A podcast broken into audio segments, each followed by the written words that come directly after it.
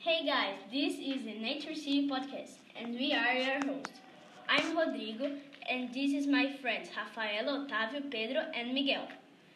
And you are listening to our tune in our wonderful city.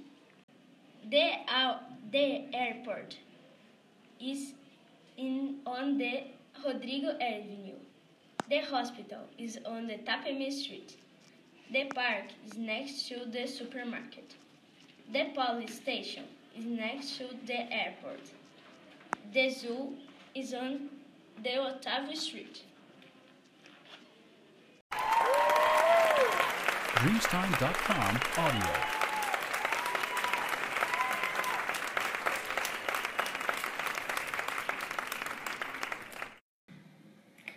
The stadium is between the park.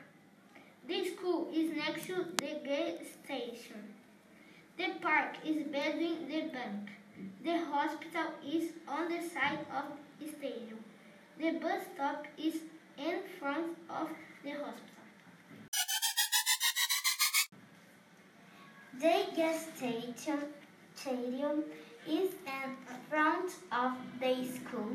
The park is in front of the market and the market is in front of the hospital.